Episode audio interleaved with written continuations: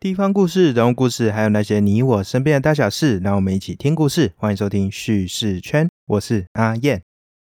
时间真的过得很快，一转眼又到了二零二三年的年底。这一年大家还好吗？有没有实现你曾经在年初，呃，或是去年底的时候所许下的新年新希望呢？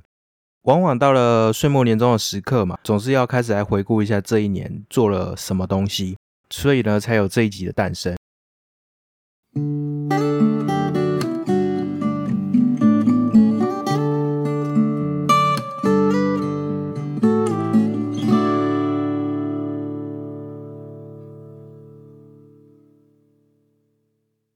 这一集的 Podcast 的节目其实很简单，就是希望能够带大家回顾这一年下来叙事圈所记录下来的精彩故事。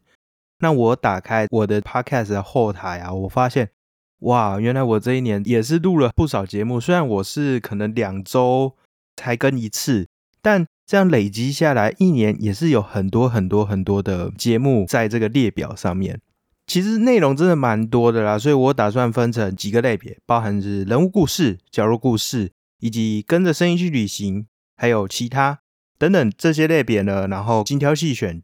几集我自己比较有印象的，然后。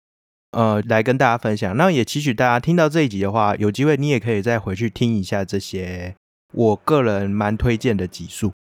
那就让我们开始来做二零二三年度的叙事圈 Podcast 节目回顾吧。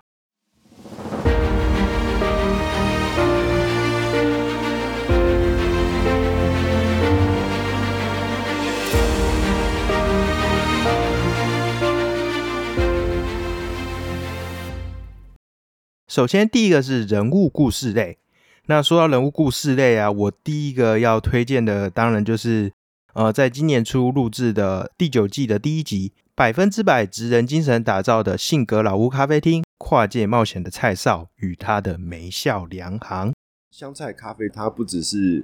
用喝的感受，就是我会尽量把它做到一个平衡协调的风味。在这风味之外，呃，我在这两周。又另外加上了花生粉。好，那这个其实是呃，我跟万华的这个叫梅笑良行这一间咖啡厅的老板蔡少啊的访谈呐。我跟蔡少认识其实是蛮有趣的，因为以前曾经参加过这个万华老城咖啡香的串联活动，也因此认识了呃万华老城咖啡香的活动主办人呆呆咖啡的老板。那后来啊，他就跟我介绍到这一间咖啡厅，就是蔡少所开的这一间。自此之就认识了这一位非常特别的，他也不能算是咖啡师，就是这么厉害的一个在地青年啊。因为蔡少他的正职是一个搬家工人，但是在他的假日休闲之余啊，然后他就去打造了这样的一个复古的空间，然后去。卖咖啡，可能一个月，因为他平常有正职嘛，所以在假日的时候，可能就一个月开个两三次，等于是说你要来喝他的咖啡，真的是可遇不可求，你就真的一定要锁定好他开幕的时间，然后前去造访，在那边真的是很让人放松的环境。然后是一个呃红砖老屋，走进去啊，你甚至可以发现一些隐藏的惊喜。那这个就要等蔡少带你去走这个老屋，你就知道了。那另外，蔡少他本身除了就是说单纯的做这些咖啡之外，他也开始去尝试一些创意的组合。好比说，之前我访问他那个时候，他曾经研发香菜咖啡，虽然我是没喝过啊，但真的是很神奇。另外，点心部分的话，他可能就是研发出一个，我有点忘记那叫什么限制级提拉米苏吧，好像是叫这个名字。因为它里面的那个酒真的是加的比较浓一点，所以吃起来那个酒香味会蛮重的，但确实是算蛮好吃的。以我这个不喝酒的人来说，我觉得它的限制级提拉米苏真的还不错。我不太确定现在还有没有这个特殊的品相啊？对，就可以去跟蔡少确认看看。总之啊，这一集请蔡少分享他为什么会开这间店。以及这间店的特色，我简单的说就是这样子。也搭配叙事圈文章的话，你就可以看到，呃，蔡少他的这个职人精神是如何的去展现在他的个人的政治工作上，还有他的这个咖啡厅的营造上。嗯，我真的蛮推这一集的。那人物故事类的第二个啊，我要来推的是第九季的第十五集《次星巅峰》，八天十六小时五十四分挑战中央三百四十座白月。看见无尽的生命力，feat 金钟奖导演杨守义，越野一哥周青。走向阳大崩壁的时候，哈，那个地方是风口，基本上已经是雾雨了。那我跟古大哥其实体能是很糟糕的，在那个环境下，旁边就是悬崖峭壁，那我们不断的滑倒，那有一个人滑倒受伤是很正常的，但是我们运气很好，没有人受伤，只是滑倒而已。那一段短短的两三公里，我们滑倒了非常多次，哈，那基本上是很危险的。香港大崩壁过后，那其实隔天的下午。我们开始经历了呃最危险的一天晚上。如果体质不好的人，我相信那个晚上是撑不过去的。哦，我发现我的节目名字都好长，就是单集的名称。简单的说，这个其实是一个合作案，因为今年开始我就开始跟很多纪录片的宣传去做合作了。那这个赤信巅峰也是其中的一个合作。我觉得蛮开心的，就是。真的又有机会可以去访问到像是金钟奖导演杨守义啊，或者是说在越野界算是一个蛮知名的跑者周青，我觉得真的很开心做这个节目之后能够认识这些这么厉害的人。那智行巅峰在我录音的当下，也就是十二月，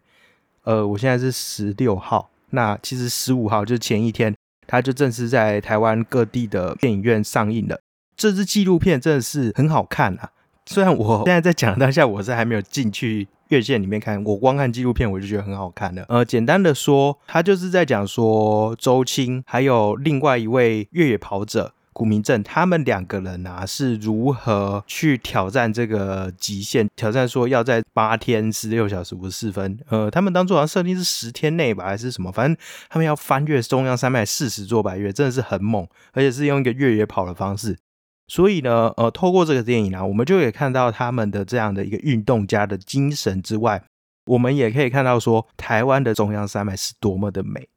对，我们可以用一个比较不同的视角，第一个是这个人物的视角、人文的视角，看见这些跑者还有随行的团队在这一路上所遇到的一些挑战啊，然后他们的一些发现。另外一个视角就是说，一个比较平视的视角。我们要看的，它不是一个呃，可能像是看见台湾好了，它是从一个呃很高很高的地方就这样空拍飞过去，而是我们是跟着这个跑者不断的移动，然后去走过这些大山大景，我们就可以重新去认识说，哇，台湾的山真的好美好美，那这里真的是有太多太多丰富的这整个生态啊，真的让人真的很向往。那很开心能够请到导演。跟我们的主角之一的周青来跟我们分享，那他们其实也讲了很多自己的一些呃拍摄当下心境啊，还有说他觉得最有挑战的地方啊等等的。我觉得啦，大家可以先去看这部电影，然后再来听，也算是一个不错的感受啦。对我自己打算是说，我之后再去看完这部电影之后，我自己也要回去听我那一集，我相信一定会有更多的一些感触跟启发。那人物故事类就是这两个，接下来呢，跟着声音去旅行类。精挑细选就是一篇，这是第九季第十六集，跟着在地人游走阳明山里阳明公园，发现阳明山的前世今生。我们走在雨衣园，也就是这个石碑稍微往后方一点点的一些小径，除了你可以感觉到这种绿意盎然之外，你还可以发现一个孤零零的鸟居。应该很少人会知道，原来阳明山上也有鸟居。好吼，这一集算是叙事圈这一年里面少数跟着声音去旅行系列的一个精华啦。因为我发现我这一年做的跟着声音去旅行没有做很多，但这一集是我印象真的蛮深刻的，因为我受到摩友局阳明山的邀请啊，我们去到了阳明山的阳明公园来做一个呃小小的旅行。阳明公园这个地方啊，它其实。就是一个公园，它不是我们所想象中的什么步道，什么步道，那就是非常有很多大景啊，然后你要爬坡上上下下的，它不是这样的地方，它等于是我们要进入阳明山之前的一个入口造景的一个小公园。那这里有什么东西？最著名的可能就是花钟了。另外这边还有一个隐藏的小云潭瀑布，也有辛亥革命楼，当时就是。为了纪念辛亥革命，然后去盖了一个华丽的中式楼房，不过后来就有点半废弃的状态。对，那我们在这一趟旅行中啊，就跟着这个博友局阳明山的团队一路走遍这个公园。它其实真的范围没有很大，但我们竟然花了两三个小时之久，一步一步的去解锁这些公园里面的秘境。从那个可能就只是到处都会有的喷水池，或是说到处都有的凉亭，也可以发现到很多很多故事。当然，你要真的是比较特别的东西，好比说阳明山里面的鸟居，哎，对，阳明山竟然有神社的鸟居，这个很意外，也可以在这一集中去发现。那当然也是要搭配一下叙事圈的文章，你就可以去了解到说，哇，原来光是阳明山的阳明公园就有这么多的故事。而且啊，而且啊，我们说到阳明山的时候，我们会想到一定都是那些自然美景嘛。其实我们往往就会忽略说，哎，它这个山里面其实有很多一些人文的故事。透过这一集，真的你可以去发现很多阳明山不同的面貌，所以我蛮推荐给大家的。接下来就是角落故事类。那角落故事类第一个要推的是第九季第二集《南方寂寞铁道》，一起上车见证南回消失的铁道记忆。Fit 金马奖最佳纪录片导演肖菊珍。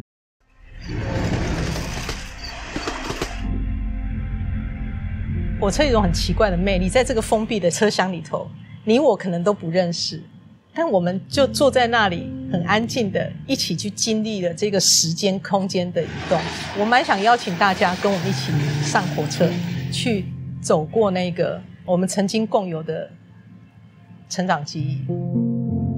他是两届金马奖最佳纪录片导演肖菊珍，是一位大学教师，更是一名重度火车搭乘者。在火车上，肖菊珍经历岁月更迭，看过人生百态，同时也发现有一些属于过去时代的回忆，正随着老列车的停驶慢慢消失。这一集真的是。我真的觉得非常荣幸啊！那应该是我第一次跟这个金奖级的导演做合作了。然后我们还是在录音室面对面的这个访谈，所以有点小紧张。那真的很开心能够跟肖导演一起聊铁道。他本身其实也蛮喜欢铁道的故事的。然后当初他觉得说南回这个地方啊，就是有着其独特的风貌。它不是单纯就是一个最南端，然后好像就是最尾巴，然后没有什么东西的一个铁道而已。它从这个铁道周边的乡镇啊，还有到铁道的工作的人员啊等等，其实全部都充满着故事。那在这一集里面啊，因为其实那个时候还没上映，那我就跟小导聊到说他自己的呃小时候的一些铁道的回忆啊，那呃为什么要拍这部片啊，以及在拍摄过程中。遇到哪些印象深刻的事情？就别人都会说，呃，南回他真的是相较于其他地方铁道，可能没什么东西。但是小岛透过他这样的挖掘、挖掘，他挖出了很多很多的故事。后来其实电影上映的时候，我也有去看，不管是不是铁道迷呢，我觉得其实看完都会觉得蛮感动的，因为他真的是拍出了很多这个铁道它所牵连的。你很广，可以讲到一个很大的历史；比较渺小的部分，你可以讲到这个铁道员的这个传承啊，还有这些人家族的一些故事啊等等。那它的牵连其实是可以让观者其实蛮有共感的，所以我蛮推荐的，大家也可以去看看《南方寂寞铁道》这一部电影。现在我不确定串流可不可以看得到，因为在年终的时候有上电影院，那现在串流有没有我就不确定了。大家如果有机会看到这一部片，看完之后也可以搭配他们有做一个记录的书啦，也是南方寂寞铁道记录书。那看完也可以再回来听这一集，我觉得也很棒。好，下一个想要推荐的呃角落故事的单集呢，就是家园的航空城起飞前的家园凝视。这一部片子是没有刻意的去激化，或是去想说谁又骂了什么，然后谁又不高兴。里面的角色反而是很安静的。没办法了，就是这个时代的洪流，然后这个政策的演进，那我们就只能跟着这样子做，然后我们就离开我们家园这样。就是讲要征收这个交通部要来征收阮这个做第三跑道的所在啊，去配合政府的重大建设，是袂使咧讲咱个人也无爱有人征收啦，因为这是大家的代志，唔是我个人的代志，所以讲你讲我唔征收，这是袂使安尼讲。我觉得最后的那一个凝视是很感动的。然后我自己其实最后我在剪这部片子的时候，我剪了好几次，剪到在哭。这一集也是我很印象深刻的一集哈。这个当然也是纪录片系列合作。那比较不一样的是，这一次的纪录片的主角，他当时拍摄的时候还只是个高中生，他现在是一个发展的非常好的大学生，有在主持好像央广的一个。双语节目吧，然后同时有在做一些影评啊，然后他的粉砖好像也蛮多人看的。他也是桃园人，这一位叫做阿善的大园的青年呢，他透过他的生长背景的一个描述啦，因为大园那边要发展航空城嘛，面对到这个航空城要对当地开发的时候，要要让当地面临到拆迁这件事情，当地人到底怎么看的？到底是无奈呢，还是说期待呢，还是说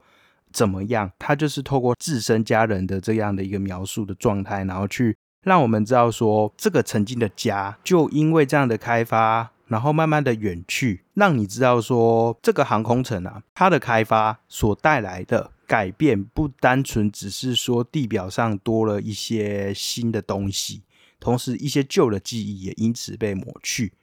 那这些旧的记忆的留存该怎么做？我觉得可以多少从这一集中去听到一些线索吧。那下一个想要跟大家介绍，那我印象也是超级深刻的，就是第九季第十一集《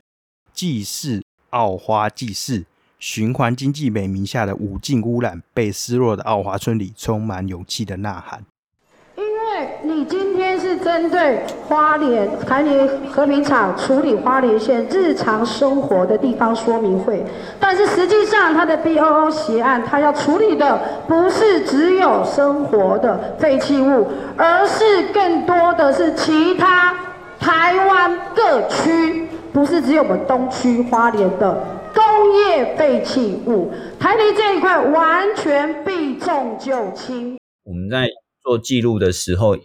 一直在这个部分都有积极的想要看到村民想要去沟通，可是，在台泥那边其实都把它包装到，就是变成说，呃，他是要去做一个好人，然后赔钱去做这件垃圾处理的事。可是事实上，环评书里面的合约，他们的合约是要帮花莲县处理三万吨的家户垃圾跟十八万吨的工业废弃物。肺会坏掉，肺坏掉，你可可不可以呼吸？不行。最后纤维化硬化，就会得到什么？癌症。那小朋友在看到我的时候，呃，拿着麦克风在那边讲话的时候，大部分小朋友是觉得，十个有九个都说：“老师你好勇敢。”为什么？很简单的把自己想法说出来，那么简单，这个怎么就叫怎么就叫做勇敢？关议题也是关心我们的部落，我的家。哦，这一集我真的是录很久，我记得快一个小时吧。那那个时候跟呃我对话的是庭武老师，庭武老师他是在宜兰的国小任教，那他其实也是蛮常去在宜兰最南端的奥华村啊，透过他带他的学生指导学生这样去记录说奥花村他们面对这个可能一溪之隔一河之隔，花莲的这个台泥的和平厂。他们要做这样的以这个燃烧废弃物的名号啦，就是说要做循环经济的名号，反而给当地带来了更深一层的污染的这个事件，让我们去看见说这些所谓比较边陲的地方，他们所遇到的困境与挣扎。我建议第一个是大家可以先去看他的纪录片，看完之后再来听这一集，那听听吴老师分享说。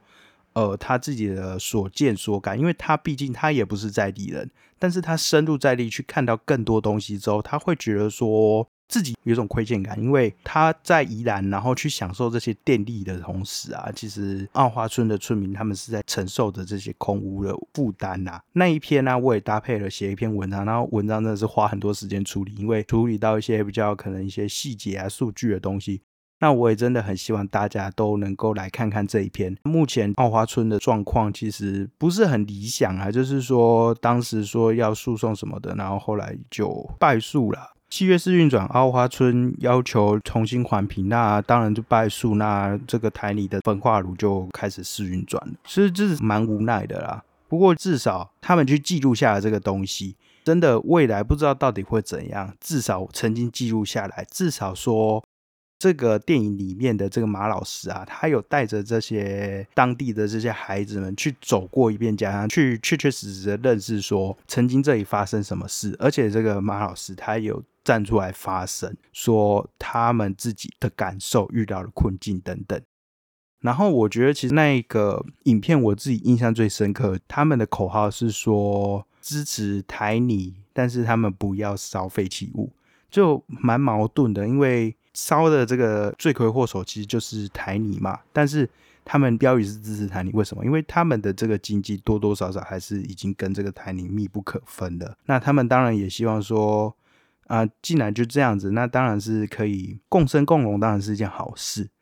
那是不是可以在这个共生共荣的这个情况下去真的把一件事情做好？你要做循环经济，那就彻彻底底做了好，是不是可以这样做到？好，那这一集真的是比较深度，然后也花比较多心力去做。那我真的是希望大家都可以来听听看。那接下来就是其他类别，其他类别就相对轻松一点。我第一个推的是第九季第三集，吃不完的火锅向路人丢鞭炮，红包等于年味。那些我们过年趣事与回忆，fit 台菜便当尾鱼阿辉格瑞斯，今年期间曾发生或是要发生的趣事。那对我来说。我之前是有听表姐说，这次可能会我外公家嘉义那边，我的二阿姨她要做火鸡肉饭。要我去想以前过年的话，其实会想到一件小时候蛮经典自己会做的事情，就我小时候非常喜欢把红包到处拿去藏，然后藏到最后都会不见，然后我会赖别人说你是把我红包 拿走。我们今年 要做汤阿给哦。对，然后我还在 PC Home 马上买了一个桶子，大桶子要做汤啊给。我们会把烟火对着别人家丢，啊，那这很危险。或是或是楼下有人走过，我们就丢在他脚边，要爆开，那个人就吓到。那 这集其实就蛮轻松了，因为那个时候过年了嘛。那在过年前，我就找了台菜便当的单位伙伴一起来闲聊。就是我们自己的过年回忆。我自己聊完之后，我发现其实大家彼此都蛮不一样的呢。然后有很多冲击，好比说，哎，我说过年桌上都会有一个佛跳墙，那其他人竟然会惊讶。我以为大家桌上应该都会有佛跳墙才对啊。你毕竟外面的订的年菜的那个菜单上面也都会有放佛跳墙，没想到竟然其他人听到的状况是惊讶的。我也觉得这蛮有趣的。另外就是。呃，像阿辉，他其实他是香港人嘛，然后他就有提到说，他们以前小时候过年啊，就会去玩这个鞭炮，然后还会向路人丢鞭炮，就是蛮顽皮的。那就很多很多很有趣的一些过年回忆啦。其实再过诶两个月吧，又要过年了，所以希望大家有机会可以再听听看。吃不完的火锅向路人丢鞭炮，红包等于年味的这个我跟台菜便当的这个闲聊集啊。好，接下来就是第九季第九集。第十八届 KK Bus 风云榜，听着宇宙人一起去跑步，卢广仲的三根手指，周杰伦成时代经典，Fit 水分子乐团。你们觉得谁是那个很有潜力，然后也有在 KK Bus 出现过他们的歌，然后却没有出现在百大名单的遗珠呢？我跟你说很多哎，没有，我跟你讲，这题我们两个有共同的那个答案，对，就是我们水分子乐团。那这一集啊，其实是呼应 K Bus 风云榜的这个宣传，那就找来了我们这个频道最水的来宾，最好听的这个来宾，呃，也是很常上来力挺的水分子乐团们，来跟我们聊说他们自己的音乐回忆啦。说到音乐，一定要找他们。其实他们就有分享说，哎，自己喜欢的这个歌手啊，还有他们的歌，然后对于自己的启发，蛮有趣的是，我们聊到后面就发现，这是什么周杰伦、五月天在现代已经。变成所谓的时代经典，就开始觉得哦，真的是老了。然后接下来是第十季第五集，炎炎夏日就会轻松玩自然，从市郊到大山三个生态观察好去处，fit 就决定是你的松松。我自己算是很印象深刻，是我有在那边找到过两公尺的过山刀，就是一种树栖的蛇类，那它长到两公尺，闪避哎，两公尺就很长啦，就是你就会被它的体型。震折到那，因为过山刀它是一种，诶，它其实也是我入门的，我喜欢上两爬的一个原因。这样就是过山刀的小蛇非常可爱，因为它是一种树栖性游猎型的蛇类，那所以它都是靠视觉在找猎物，所以它的眼睛都长得非常大。嗯，对，就原本就占了它头的比例大概四分之一左右。如果以大蛇来讲，可能四分之一到五分之一。可是如果是它刚出生的幼蛇的话，它的那个眼睛的。大的比例甚至占了整个头部的接近二分之一，就看到一个水汪汪的大眼睛在看着你。然后我那个时候就是有机会看到一条就是刚出生的幼蛇，我就被电到，然后我就决定要开始进入这个两栖爬虫的世界。对，那它在小时候很可爱，但是它长到两公尺的时候，你又会觉得它很霸气，很威风，很威风，嗯没错，很威风，而且它的颜色呢也是接近一个黑色跟蓝绿色的直线条纹，就是它在游走的过程中，你会觉得眼花缭乱，然后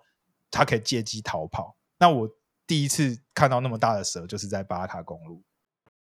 好，就决定是你的松松，其实也是我蛮常听的一个生态类型的节目啦。那他们其实在整个生态 podcast 也是非常受欢迎的。高兴那一次真的有机会跟他们合作，聊了三个台湾他们自己推荐的一些自然的景点啊。然后松松真的是一个很 outdoor 型、很户外型的人。他说他以前就是会去做这些生物观察啊什么的，然后就讲的很仔细啦。那就好比说我啦，我自己可能就比较在乎这个人文的部分。不过在他的这样的一个呃热情的推荐之下，我会觉得说哇，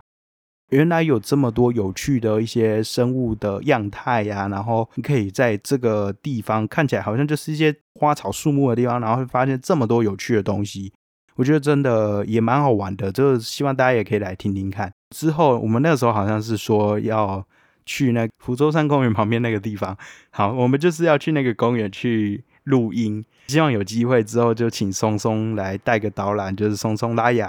然后带着我们一起去导览，做一个跟着声音去旅行的节目。好，接下来要再来回顾我也很推荐的其他类别的一个单集，叫做第十季第九集。搭上周报时光机，一探八年级青春记忆的起源。Fit 周报时光机派翠克。好，那其实讲到这个啊，不知道派翠克你自己小时候有没有什么特殊的嗜热冰回忆？因为其实我们自己小时候在买这个湿热冰的时候啊，都会有一些可能技巧，然后把 它装的很慢等等的。没错，就是装的时候你要咚咚咚，就是 在那边敲那个杯子，要把冰沉淀下去嘛。我相信这个有买过湿热冰的人应该都懂。然后像我朋友之前有做过一招，就是他会装在那个杯口，就是我们有一个盖子嘛，他的盖子把它装在上面，然后再慢慢盖子先喝一点，然后再慢慢装回去，慢慢装。所以他其实等于是喝了一点五杯。当然有些店员就有发现的状况，所以后来我不知道大家还记不记得，我们后期在买斯乐冰的时候，你要装完才能去柜台跟他拿盖子。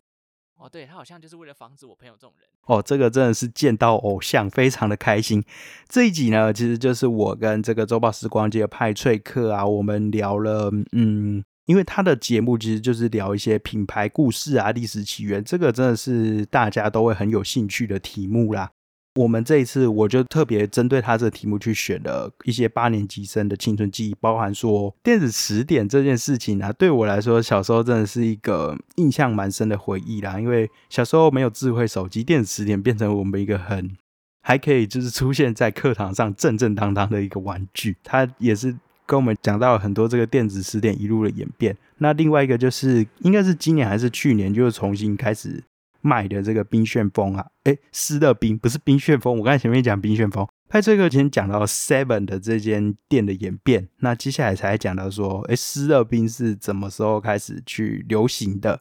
对，然后后来才发现说，哎，原来湿热冰它那个时候停卖是没几年前的事，但不知道为什么觉得好久好久，可能是因为后来真的太少店有在卖了。另外就是派翠克他也有说到他自己对于。周杰伦的歌非常熟悉，然后我们还临时的就开始在那边做一个周杰伦的猜歌的问答啊，我觉得蛮有趣的，以后可以多做这系列就是猜歌问答的部分。好，那这一集大家一定要去听听看，因为呃有其他的人听的可能评价就说，哎节奏还不错。对我希望以后我做节目都能够保持那个节奏就好了。接下来最后一个也是其他类型，要跟大家推荐今年的一个。我的其中一个单集是第十季第十集 Podcaster 科系大串联，你读政治系啊？什么时候出来选？Fit 故事坚果塔弟子妈妈。其实你要怎么去站在别人角度看，你甚至可以理解别人会误解你，或你一句话说出来，别人可能有一百种解释，那它的原因是什么？对我真的也觉得政治系的这些课其实可以更让人家去接受不一样的说法跟不一样的想法，然后更刺激大家去思考，这样。对我很同意。就是假设今天呃，就是最近比较红的这个三道猴子啊，他如果来读政治系的话，他就可能不会抛弃掉他的第二任女朋友。对，这个是呼应这个 Podcast 科技大串联的活动。我理所当然我就来讲政治系的事情嘛，也很意外的，我竟然发现说这个 Podcast 群组里面是在讲儿童故事的这个主持人栗子妈妈，她竟然也是读政治系，而且还是读第一学府台大政治系的。那我们就来分享说彼此的一些政治系的经验啊，也还有提到说政治系给自己带来什么样的启发，绝对不是说读了只能去选举，真的读政治系去选举人很少，除非你很有钱或是你超有理想。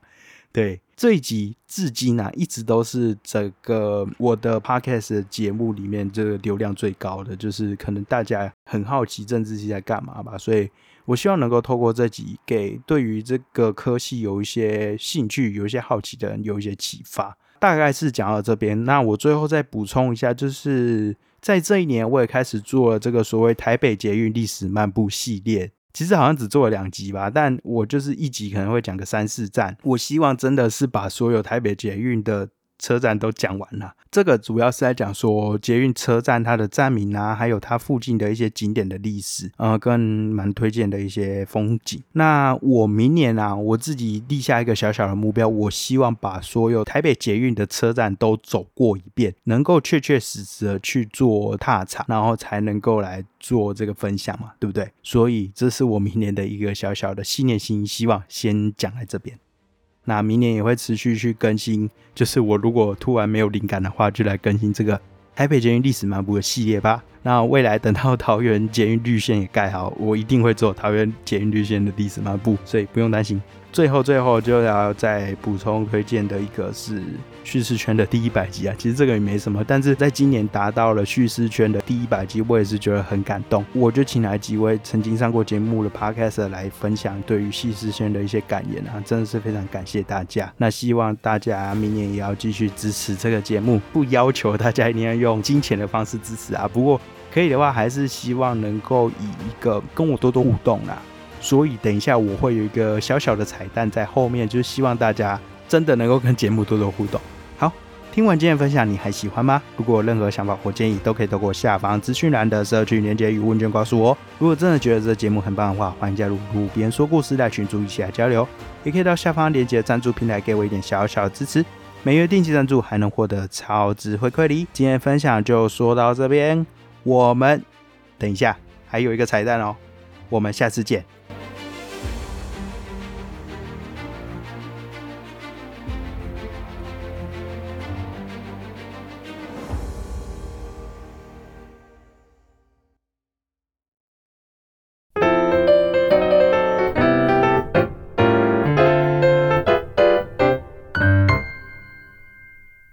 好，这个彩蛋的部分就是说，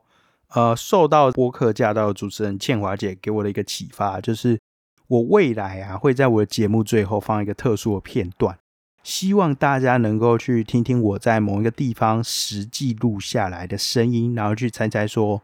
呃，这是哪里或者是什么样的人事物。目前就姑且 暂定这个片段叫做“生生不息”好了，就是未来啊，这整个节目结束之后，就会冒出一个。生生不息之类的一个小小单元啊，让大家来猜猜说，哎，这个实地录音的地方是哪里，或是这个人事物到底是什么？生生不息的第一回要播放的声音啊，难度就很高，因为我暂时目前手上有了这个音档，我觉得难度超高的。反正我就试试看啊，大家可以猜猜看是什么，我会给选项，所以不用担心说。我真的猜不出来这种事情，因为有就 A、B、C 三选一，我不管怎样总是会猜到的。那请大家来听听接下来这一段声音。好，那请大家猜猜看，刚刚播放的这一段声音，它是什么声音呢？A. 大汉溪的流水声；B. 米干的米浆调制声。C，山林间捣米的声音。好，那我们再听一次，好。